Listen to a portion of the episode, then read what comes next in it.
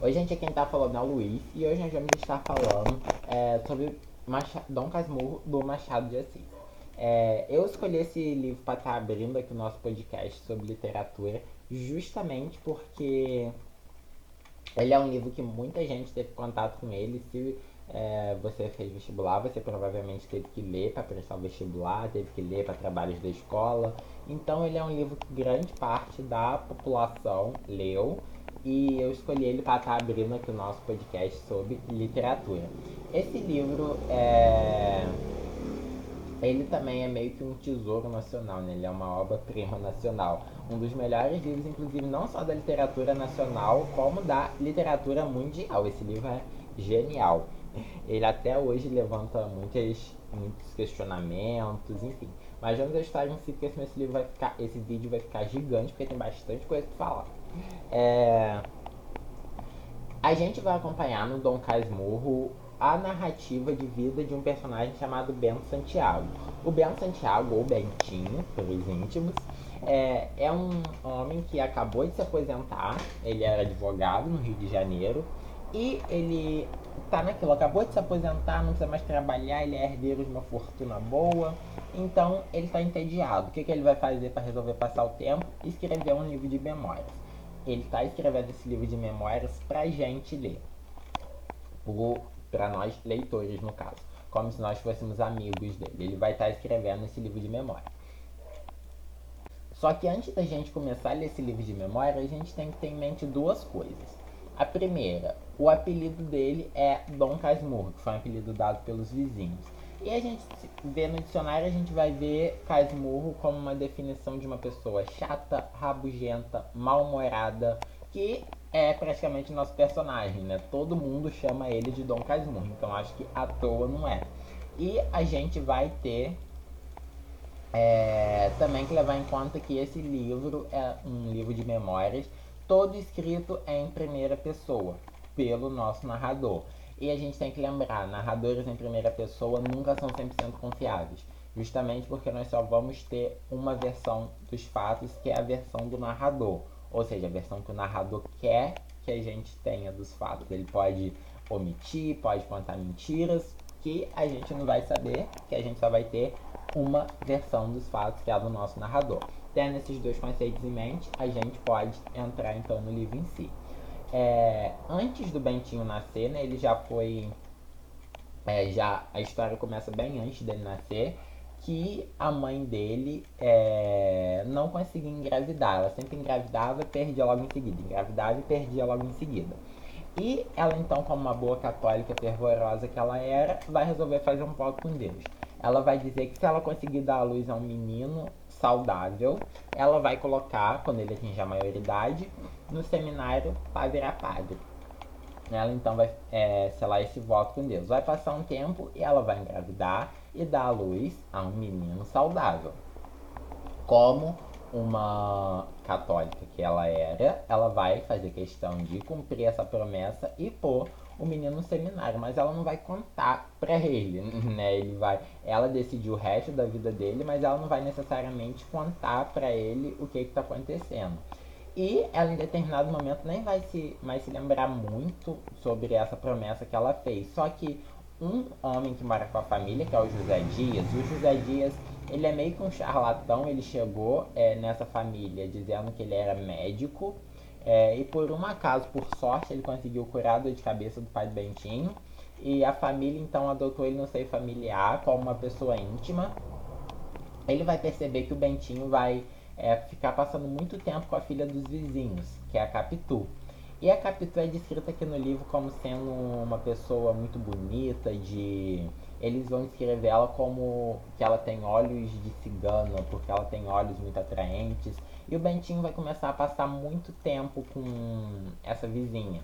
E esse homem ele vai ficar, obviamente, preocupado, porque esse garoto não pode se apaixonar, justamente porque ele vai ser padre.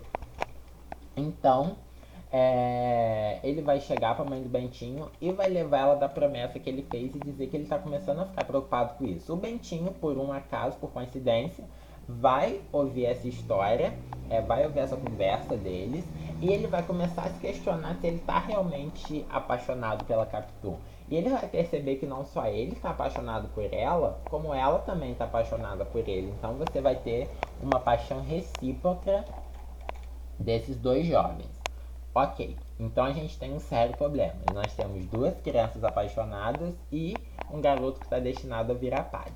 O que vai acontecer então? A é, Capitu vai fazer um voto com o Bentinho que ela vai dizer que ela não vai se casar com nenhuma outra pessoa que não seja o Bentinho. Se ele realmente virar padre, ela não vai se casar com ninguém. Vai passar o tempo, a mãe do Bentinho vai mandar ele pro seminário e no seminário ele vai conhecer um garoto chamado Escobar. O Escobar ele é descrito como também sendo uma pessoa inteligente, um garoto muito atraente. E é, ele tá passando por um dilema parecido com o do Bentinho. Ele tá lá no seminário, mas ele não sente que a vocação de vida dele é ser padre. Ele se sente na vontade de trabalhar com comércio, né? Ele tem grande afeição por dinheiro, por contas, por números. E é, ele conversando com o Bentinho, o Bentinho vai contar a história de vida dele.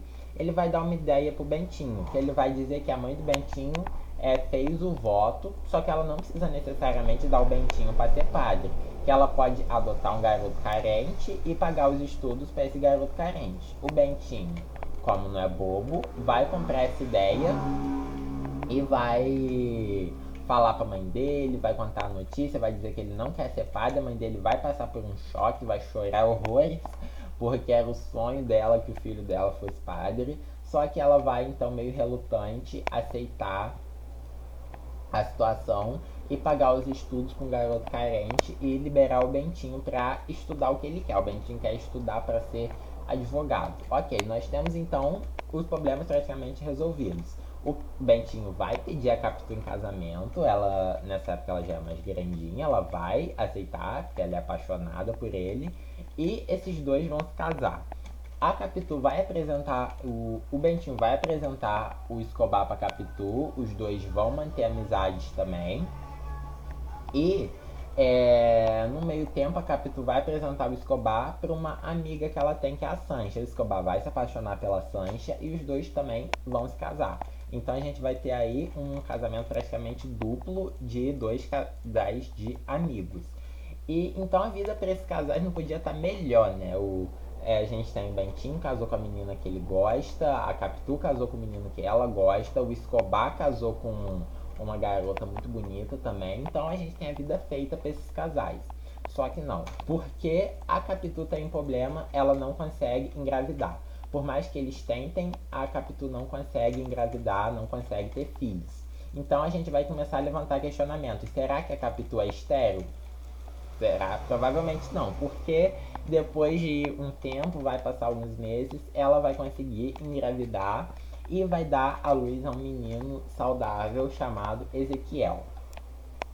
E o Ezequiel, conforme ele vai crescendo, ele vai desenvolver uma brincadeira de muito mau gosto, que é remedar as outras pessoas. Ele descobre que ele tem talento de imitar a voz das outras pessoas, imitar o jeito de andar, as atitudes, enfim, a gente vai ter esse garoto que gosta de remedar as pessoas. E no meio de uma brincadeira ele vai remedar o Escobar.